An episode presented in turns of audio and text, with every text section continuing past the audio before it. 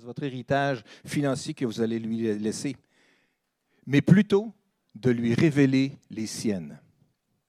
Quelles sont ses richesses à lui? Dans quoi qui est bon? Dans quoi qu'elle est bonne? Dans quoi qu'elle excelle? Qu'est-ce que c'est les capacités? Qu'est-ce qu'elle ou il a besoin d'être entouré pour être capable de bien réussir et de lui révéler ça, de lui montrer ça euh, tout le long du chemin de la vie? C'est à peu près le plus beau cadeau qu'on peut faire pour préparer une personne à assumer après ça des tâches et des responsabilités plus grandes dans la vie. Quelque chose qui va amener bien de la fierté à un grand-père ou à une grand-mère plus tard. Amen. Je vais juste inviter nos musiciens à nous conduire dans un chant de louange encore une fois. Mais d'abord, est-ce qu'on pourrait juste prier ensemble? Père, nous voulons te plaire et trouver grâce à tes yeux. C'est le souhait de notre cœur, c'est notre désir. Et nous voulons te prier aujourd'hui, Seigneur, alors qu'on a fait cette réflexion aujourd'hui ensemble sur le rôle des parents et des pères en particulier, pour transmettre les recommandations à leurs enfants, pour les encourager, pour les inciter à vivre d'une manière digne de Dieu. Nous voulons te prier, Seigneur, que tu puisses juste répandre ta bénédiction sur toutes les personnes qui entendent ce message aujourd'hui et que tu puisses nous aider chacun dans notre part de pouvoir être des personnes d'influence dans notre entourage. Et d'être capable de pas juste chercher à imposer nos pensées ou nos réflexions ou nos idées ou nos convictions personnelles, mais plutôt chercher à comprendre mieux l'autre, celui qui est à côté de nous et celui que nous pouvons encourager, bénir. Alors je veux juste te prier aujourd'hui pour tous les pères, encore une fois, Seigneur, que ta bénédiction repose sur eux, que tu leur accordes ta grâce et ta capacité d'intervenir surnaturellement dans leur vie. Aide-les à être ce que toi tu es envers nous, malgré leurs limitations, malgré les imperfections. Nous te donnerons à toi seul la gloire pour le résultat extraordinaire que tu produiras dans la vie de leurs enfants. Au nom puissant de Jésus. Amen. amen. Je sais que cet incident était douloureux pour l'homme qui l'a vécu, mais je dois admettre que je l'ai trouvé drôle. Ben oui, c'est sûr, quand on est spectateur, hein, c'est, tu veux pas rire, mais c'est quand même cocasse. Mais je suppose que la situation difficile symbolisait le coût élevé d'être parent. Les parents donnent ce qu'ils ont de mieux à leurs enfants, qui souvent réagissent en refermant la porte sur leurs doigts, particulièrement dans les années ingrates de l'adolescence, il faut dire. C'est peut-être pour ça que quelqu'un disait avec sarcasme que la démence ou euh, le dérèglement des fonctions cognitives du cerveau est une maladie héréditaire. Elle nous est transmise par nos enfants. Non, sérieux. On meurt pas tous d'être parents. Quoique, avec les années, ça finit par euh, s'accumuler, c'est ça. C'est rare qu'on arrive à, être parent. On veut transmettre des connaissances, on veut transmettre de l'expérience, on veut transmettre une attitude face à la vie, une façon de réagir. Mais ce n'est pas si évident de le, faire et ça ne se produit pas si facilement que ça. En effet, c'est très rare qu'on arrive à asseoir deux enfants de la même famille patiemment sur une chaise pendant le temps qu'on fait un discours sur Dieu et les autres choses importantes de la vie. Ça se passe juste pas de même. Les enfants sont plutôt équipés d'un petit moteur interne qui ne peuvent pas rester sur le neutre. Leur transmission intérieure ne consiste qu'en des vitesses ou en des engrenages qui vont dans le sens de courir, sauter, grimper, ramper, glisser, plonger. Il n'y a pas de juste calme. Les petits garçons et les petites filles sont simplement pas programmés pour avoir des grandes conversations calmes sur des sujets lourds et profonds. Alors les parents consciencieux, comment peuvent-ils parvenir à transmettre des attitudes, des valeurs, la foi à leurs enfants? Et comment peuvent-ils le faire de façon euh, efficace? Bon, on veut parler un petit peu plus des pères. Vous savez, les pères, c'est. Il y a des pères qui ne font que dormir à la maison. Le résultat, c'est qu'ils ont totalement abandonné leur responsabilité de diriger et influencer la vie de leurs enfants. Il y a un article il y a quelques années qui avait été publié dans une, très, une revue très réputée qui s'appelle Scientific American, qui est intitulé Les origines de l'annihilation. Et, l'auteur, Yuri Von Breffen, euh, décrit très bien les problèmes auxquels fait face la famille d'aujourd'hui et la famille d'aujourd'hui à l'époque. Dans son, article, l'auteur discutait de l'état de la détérioration de la famille, américaine, parce que c'était une famille américaine, et des forces qui vont l'affaiblir. Une des forces bien connues, c'est justement la course folle dans laquelle on est pris dans le monde d'aujourd'hui. Hein, les exigences d'un travail qui réclame euh, des, heures supplémentaires et des heures et couper des heures de repas, euh, des soirées qui vont impliquer des fins de semaine avec des petites incursions de temps en temps au travail, les voyages à l'extérieur ou des déménagements qui sont nécessaires pour avancer dans la carrière ou simplement juste pour conserver son emploi.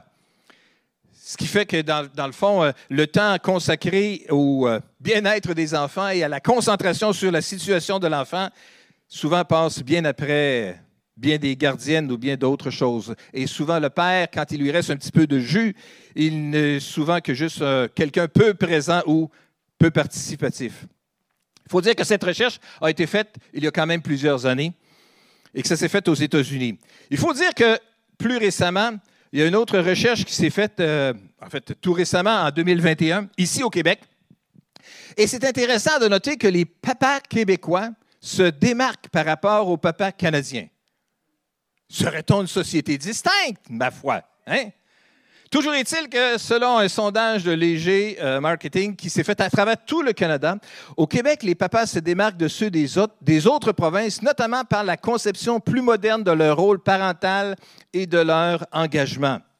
Il semblerait que les papas québécois sont plus impliqués dans le partage des responsabilités familiales. Ben voyons donc. Ben oui. Même lorsqu'on posait des questions sur qu'est-ce qu'ils considèrent comme étant leur rôle, les choses les plus importantes de leur rôle comme père, les pères canadiens ont répondu, les pères, on entend les parents du, les, pères du, euh, du rock, comme on appelle le reste of Canada, sauf le Québec, là, les pères canadiens, sauf les Québécois, ont répondu de, ont répondu de façon prioritaire que leur rôle principal était celui de pourvoyeur.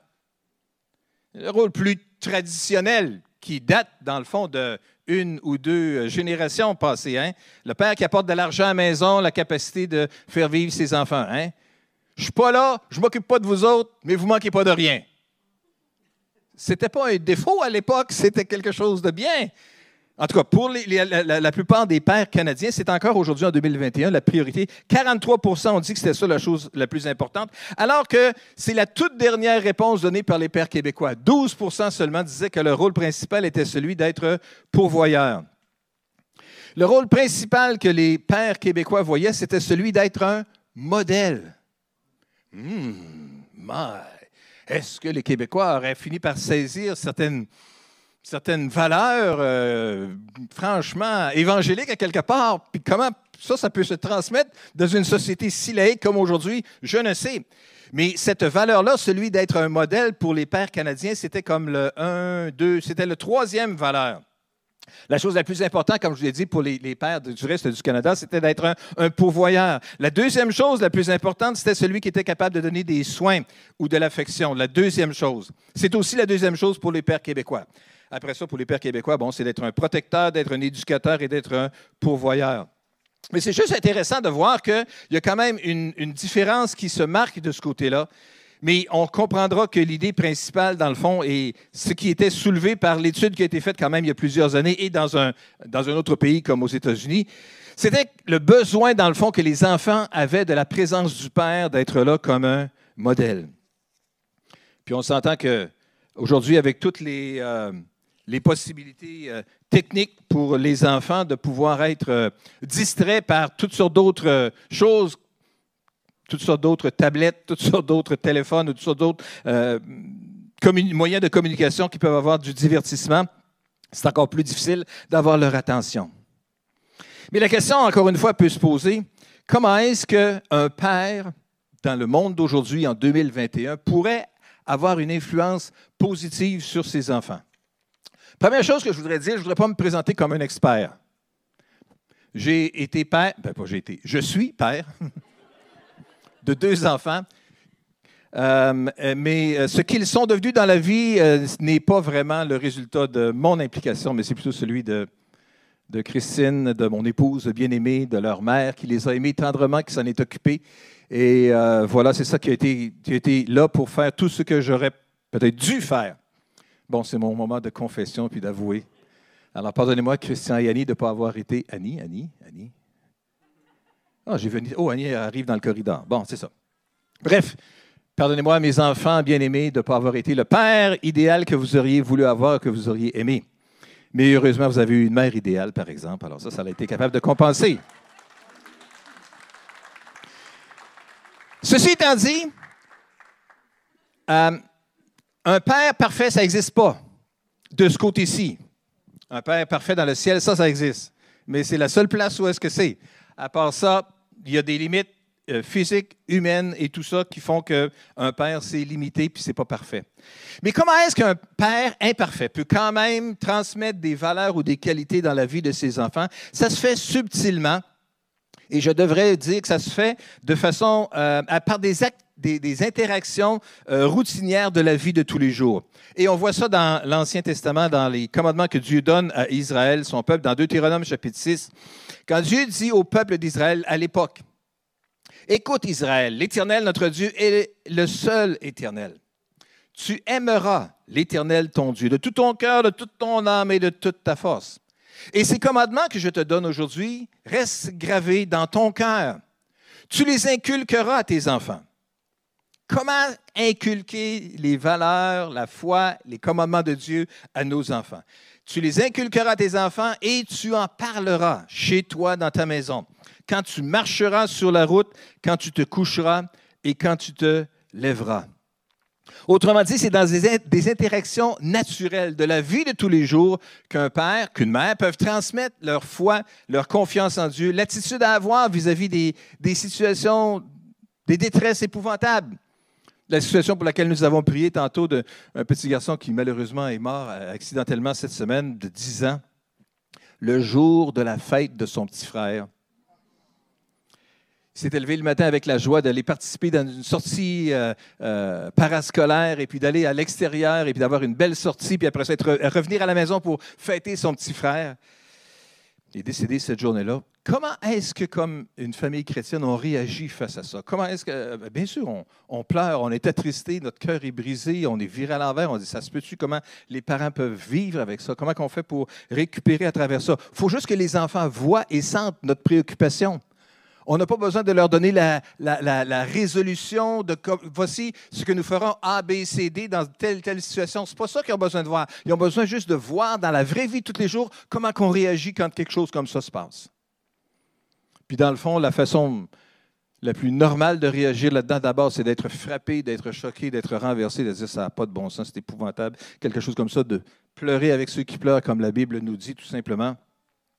Et puis après ça, graduellement, de simplement réfléchir que les bontés de l'Éternel se renouvellent chaque matin, puis que malgré les tragédies épouvantables et des choses innommables, des choses qu'on ne comprend pas, que malgré tout, il y a encore un Père parfait dans le ciel qui nous aime d'un amour éternel, malgré toutes ces détresses-là, qui peut nous consoler à travers ça et ressentir la consolation de Dieu et transmettre la consolation de Dieu. Mais transmettre notre foi, notre confiance, l'attitude qu'on devrait avoir face à la vie à nos enfants, ça se fait justement de façon euh, à travers des interactions de la vie de tous les jours.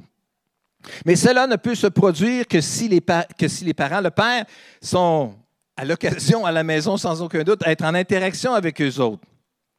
Il faut encore que le papa ait encore de l'énergie pour parler avec eux autres, pour être capable d'aborder des sujets plus délicats ou difficiles. Et puis, on n'a pas tous les mêmes sujets principaux pour lesquels on voudrait parler. Ce que les enfants voudraient nous imposer comme sujet de conversation, ce n'est pas toujours celui qu'on voudrait avoir ou celui qu'on voudrait avoir avec eux. Ce n'est pas toujours, c'est rarement celui qu'ils souhaiteraient qu'on ait avec eux aussi.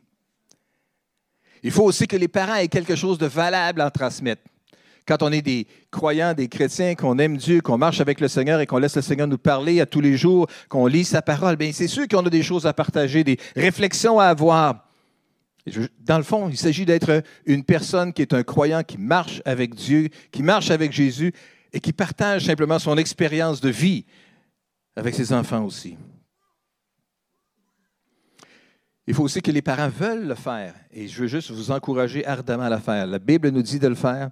Euh, je vous encourage de le faire. Les statistiques nous disent que pour que des personnes soient des personnes qui vont s'épanouir et se développer d'une façon de plus en plus équilibrée dans la vie, ça prend la présence des deux parents. Je sais qu'il arrive parfois des situations où est-ce que c'est plus possible d'avoir les deux parents. Il y a plein de personnes braves et fidèles qui marchent avec Jésus et qui vivent des situations de monoparentalité et qui sont obligés d'être à la fois papa et maman, puis c'est pas évident parce que c'est impossible de faire les deux en même temps. Mais comment peut-on essayer de compenser le mieux possible?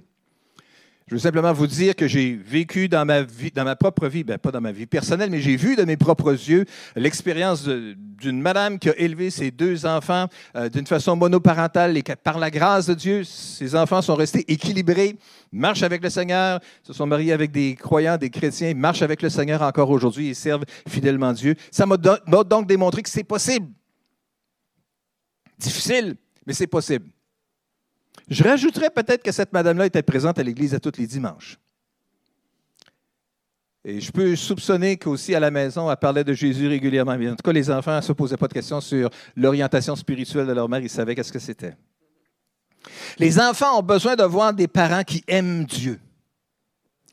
Et c'est ça que Dieu dit dans ce passage-là qu'on a lu ici au verset 5. Hein, tu aimeras l'Éternel, ton Dieu, de tout ton cœur, de toute ton âme et de toute ta force. Et quand tu vis cette réalité-là, après ça, tu le transmettras, tu l'inculqueras à tes enfants. D'abord, aimer Dieu.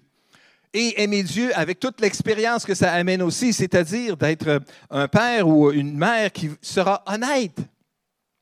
Dans un monde où la tricherie, le mensonge et puis les, les, les duplications sont tellement multipliées, que les enfants voient ça partout, bien, qu'ils voient des parents qui sont capables d'être honnêtes et se tenir droit pour la vérité.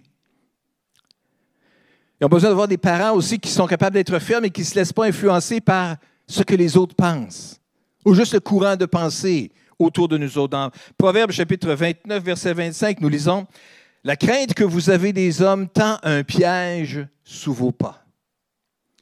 Vivre en fonction de qu'est-ce que les autres vont dire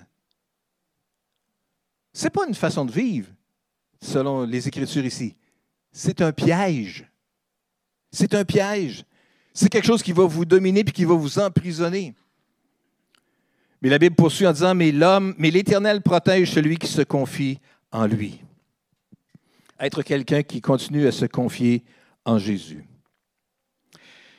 Les enfants ont besoin d'avoir des parents qui sont persévérants, qui n'abandonnent pas, qui après un échec, deux échecs, trois échecs, continue quand même.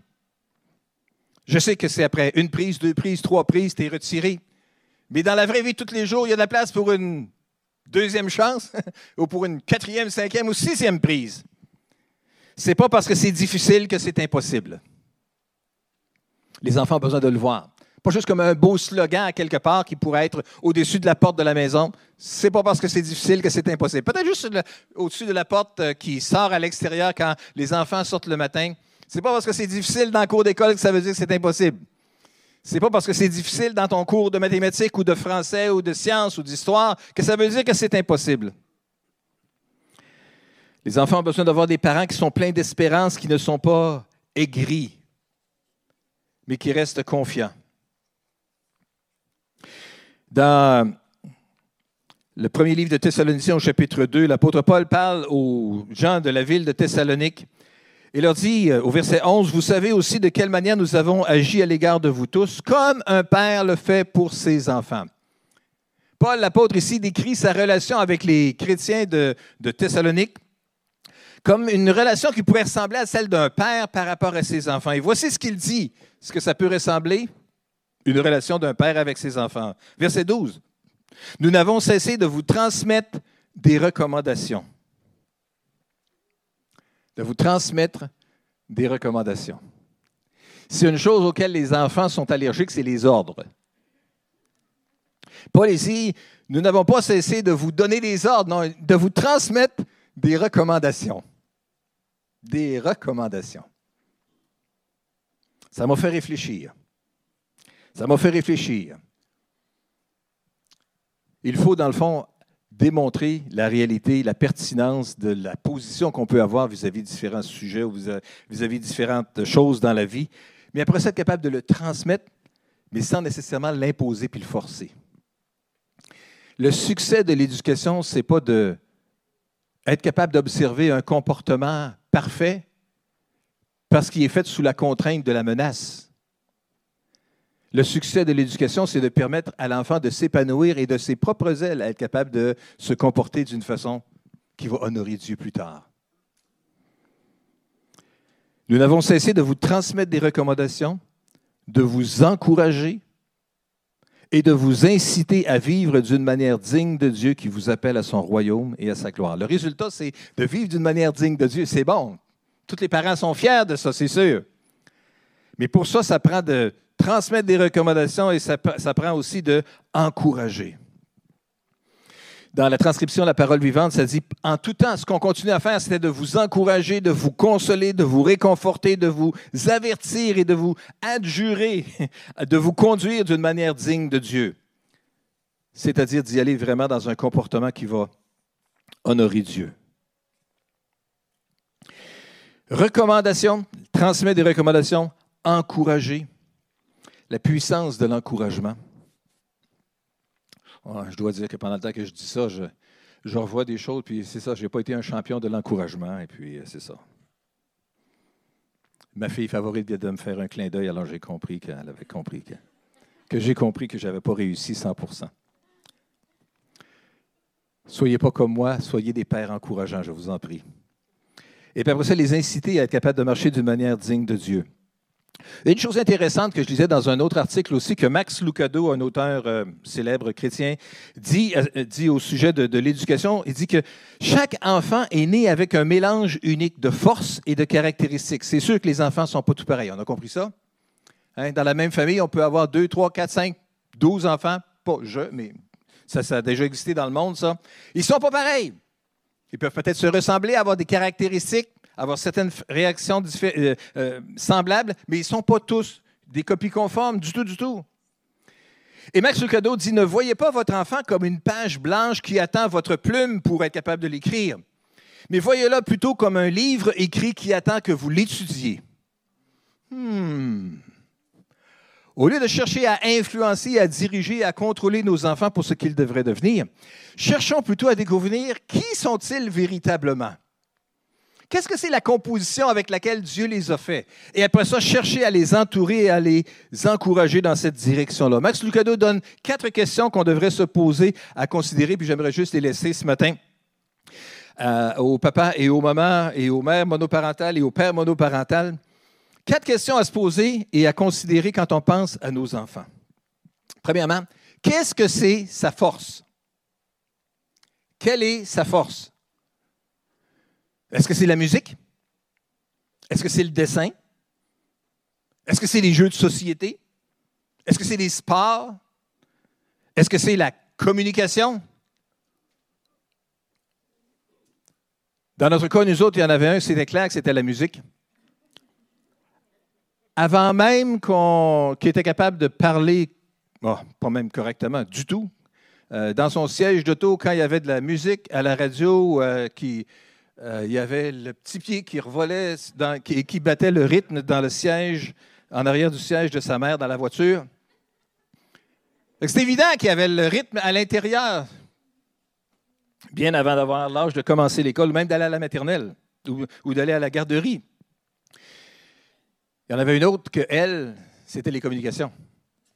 Son plaisir total, c'était de parler au téléphone avec ses amis. Ça, c'était avant qu'on pouvait envoyer des textos, des messengers et tout ça, mais c'est une championne des messengers et des textos aujourd'hui. Et ça reste encore une passion. C'est correct, il faut juste qu'on découvre qu'est-ce que c'est. Et il faut être, c'est ça, hein, il faut être capable de. Quelle est sa force à notre jeune? Après ça, qu'est-ce qui, qu'est-ce qui l'intéresse? C'est John Hoskin, un célèbre écrivain britannique du 19e siècle, qui disait la parole suivante Dites-moi ce que vous aimez et je vous dirai qui vous êtes. Hmm. Qu'est-ce que vous aimez? Et je vous dirai qui vous êtes. Juste encourager les parents ce matin à réfléchir à qu'est-ce que c'est les, forces de votre enfant? Qu'est-ce qui l'intéresse véritablement? Troisième question à se poser, quel est son environnement optimal? Son environnement optimal. Voyez-vous, dans, dans, la nature, on voit ça que ce n'est pas tout dans le même environnement que n'importe quoi est capable de pousser convenablement. Les pins, par exemple, dans les conifères, ont besoin d'un type de sol différent que les chênes, que des feuillus. Un cactus ne s'épanouira pas dans le même environnement qu'un rosier. C'est clair.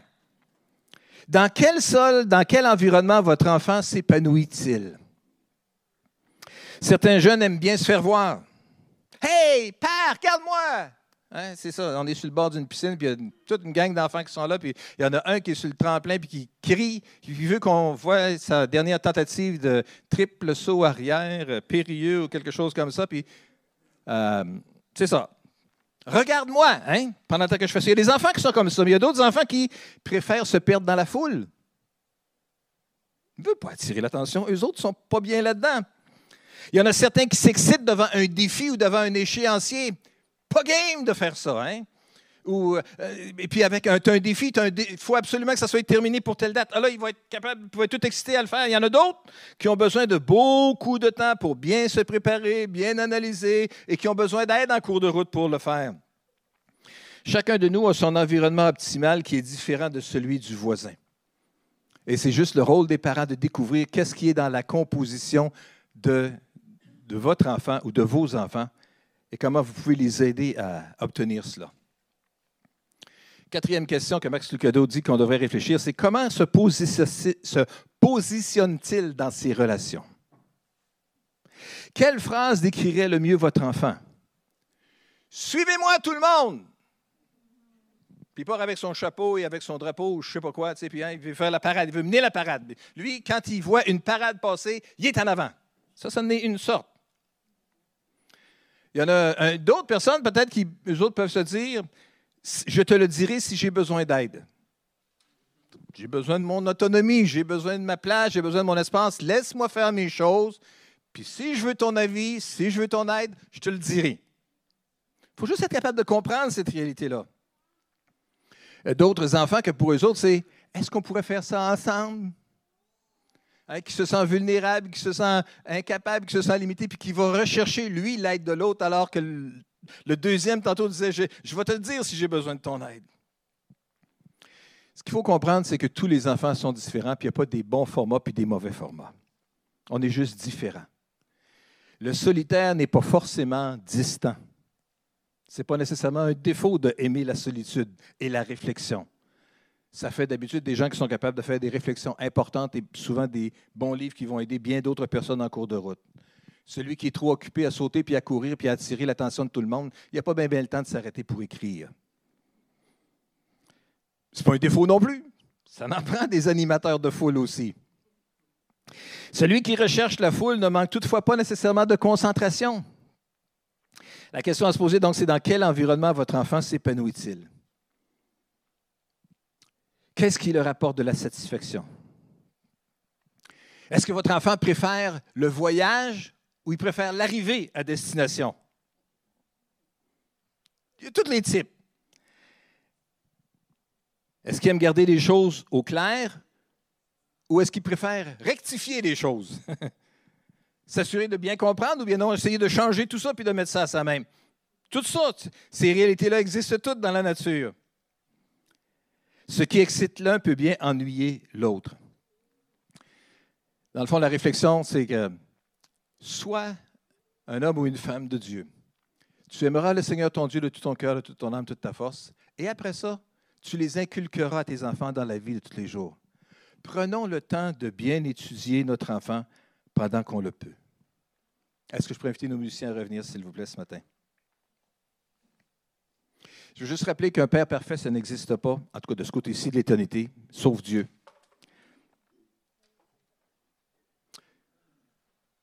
Il y avait un auteur qui disait que le plus grand don que vous pouvez faire à votre enfant, ce n'est pas votre richesse. Je sais qu'il y a plein des familles, lors du décès d'un parent, qui vont se chicaner, puis se diviser, puis se disputer concernant la répartition des richesses. C'est un classique, ça l'arrive. Mais j'aimerais quand même souligner encore une fois que le plus grand don que vous pouvez faire à votre enfant, ce n'est pas votre richesse, votre héritage financier que vous allez lui laisser, mais plutôt de lui révéler les siennes. Quelles sont ses richesses à lui? dans quoi qui est bon, dans quoi qu'elle est bonne, dans quoi qu'elle excelle, qu'est-ce que c'est les capacités, qu'est-ce qu'elle ou il a besoin d'être entouré pour être capable de bien réussir et de lui révéler ça, de lui montrer ça euh, tout le long du chemin de la vie. C'est à peu près le plus beau cadeau qu'on peut faire pour préparer une personne à assumer après ça des tâches et des responsabilités plus grandes dans la vie. Quelque chose qui va amener bien de la fierté à un grand-père ou à une grand-mère plus tard. Amen. Je vais juste inviter nos musiciens à nous conduire dans un chant de louange encore une fois. Mais d'abord, est-ce qu'on pourrait juste prier ensemble? Père, nous voulons te plaire et trouver grâce à tes yeux. C'est le souhait de notre cœur, c'est notre désir. Et nous voulons te prier aujourd'hui, Seigneur, alors qu'on a fait cette réflexion aujourd'hui ensemble sur le rôle des parents et des pères en particulier, pour transmettre les recommandations à leurs enfants, pour les encourager pour les inciter à vivre d'une manière digne de Dieu. Nous voulons te prier, Seigneur, que tu puisses juste répandre ta bénédiction sur toutes les personnes qui entendent ce message aujourd'hui et que tu puisses nous aider chacun dans notre part de pouvoir être des personnes d'influence dans notre entourage. Et d'être capable de pas juste chercher à imposer nos pensées ou nos réflexions ou nos idées ou nos convictions personnelles, mais plutôt chercher à comprendre mieux l'autre, celui qui est à côté de nous et celui que nous pouvons encourager, bénir. Alors je veux juste te prier aujourd'hui pour tous les pères, encore une fois, Seigneur, que ta bénédiction repose sur eux, que tu leur accordes ta grâce et ta capacité d'intervenir surnaturellement dans leur vie. Aide-les à être ce que toi tu es envers nous, malgré leurs limitations, malgré leurs imperfections. Nous te donnerons à toi seul la gloire pour le résultat extraordinaire que tu produiras dans la vie de leurs enfants. Au nom puissant de Jésus. Amen. Amen.